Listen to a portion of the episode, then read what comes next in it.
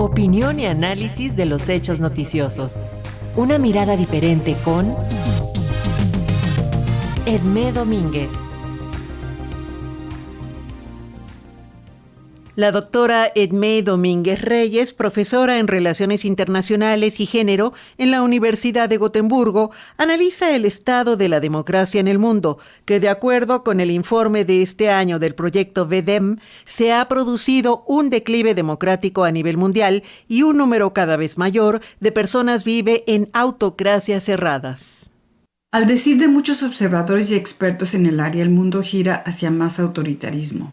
Según el proyecto VDEM, una de las más grandes bases de datos en el mundo, el 28% de la población mundial, es decir, 2.2 billones de personas, viven ahora en autocracias cerradas, regímenes autoritarios o plenamente dictatoriales, en comparación con un 13%, un billón de personas que siguen viviendo en regímenes democráticos. Esta base de datos situada en la Universidad de Gotemburgo, Suecia, Cubre 202 países con más de 4.000 investigadores de 180 países y trabaja con cientos de indicadores relativos al estado de la democracia en el mundo. En mi opinión, este deterioro de la democracia a nivel mundial, junto con el deterioro ambiental, representan los problemas más serios que la humanidad confronta en la actualidad. Para discutir la crisis de la democracia en el mundo, la Academia Sueca, la misma que otorga los premios Nobel de Literatura cada año, organizó en el mes de marzo pasado la conferencia Pensamiento y Verdad bajo presión, invitando a personalidades bien conocidas a nivel mundial dentro de las áreas de historia, filosofía, literatura o ciencia política. Dos de las presentaciones que más me llamaron la atención fueron las expuestas por Timothy Snyder, reconocido catedrático historiador de la Universidad de Yale, quien habló sobre la libertad de expresión, y Arundhati Roy, célebre escritora de la India, quien nos dio una panorámica sobre el deteriorado estado de la democracia en su país. Timothy Snyder hizo una disertación bastante filosófica sobre el verdadero significado de la libertad de expresión, a la que no se debe confundir con la libre expresión. Para este catedrático, la libertad de expresión, para ser considerada como tal, tiene que tener un propósito y su propósito es decir la verdad al poder. Esta libertad de expresión es siempre riesgosa para el poder porque le da al que le ejerce un control sobre el poder, pero esta es una libertad positiva, no negativa, no es libre expresión y se trata de ausencia de restricciones para decir cualquier cosa, para mentir. El considerar la libertad negativa abre el camino al abuso, a la manipulación, y el que cree en estas mentiras no es libre, está siendo manipulado. Los que ejercen la libertad de expresión tienen que estar comprometidos con esta verdad, no prestarse a la manipulación y por eso el reto es limpiar a los medios sociales de todo lo que no es libertad de expresión y defender a los hablantes verdaderos, entre ellos los periodistas, comprometidos con esta verdad por más incómoda que le sea al poder.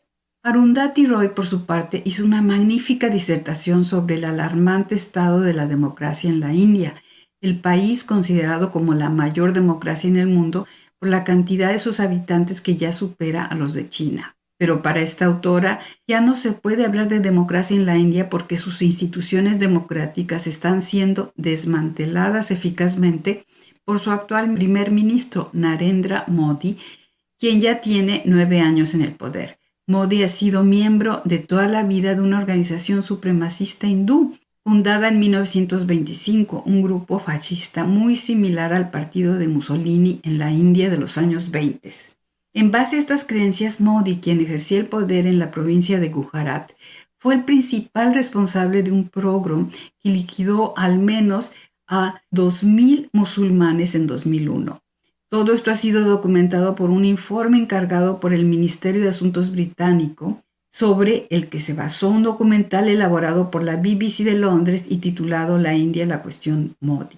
El documental aparecido en enero de este año ha sido prohibido en la India, cuyas autoridades han borrado todos los enlaces de Twitter y YouTube al mismo. Simultáneamente, la policía intervenía y rodeaba las oficinas de la BBC en Delhi, Bombay, así como las de Oxfam y las de Amnistía Internacional, ONGs internacionales y reconocidas, abocadas a cuestiones de desarrollo, desigualdad y derechos humanos.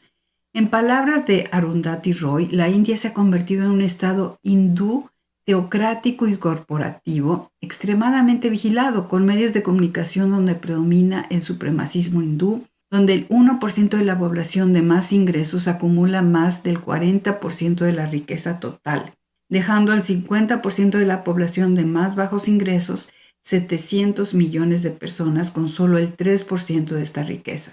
Y a decir de esta autora, la frustración por esta desigualdad se manipula por el mismo Estado, hacia las minorías, en particular a la musulmana, con 170 millones de personas, el 14% de la población.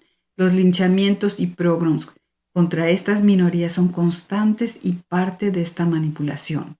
Este es el estado de la democracia en la India que junto con China le da una mano a Moscú en su agresión a Ucrania. Estas son las potencias líderes de los famosos BRICS, en cuyo grupo quedan solo dos democracias, Sudáfrica y Brasil, que, en nombre del multipolarismo, pretenden arrebatar la hegemonía mundial a Estados Unidos. Y yo me pregunto, ¿multipolarismo para qué? Para extender más el poder de los autoritarismos, para pasar de una hegemonía que sí ha sido nefasta para gran parte del sur global a otra que puede ser todavía peor. Arundhati Roy se pregunta, y cito, mientras seguimos discutiendo sobre si hay vida después de la muerte, ¿Qué tal si preguntamos, ¿hay vida después de la democracia? ¿Qué clase de vida será? Y recordando las palabras de Timothy Snyder, ¿qué pasará cuando ya nadie pueda decir la verdad al poder? Para Radio Educación desde Suecia les habló Edmé Domínguez Reyes.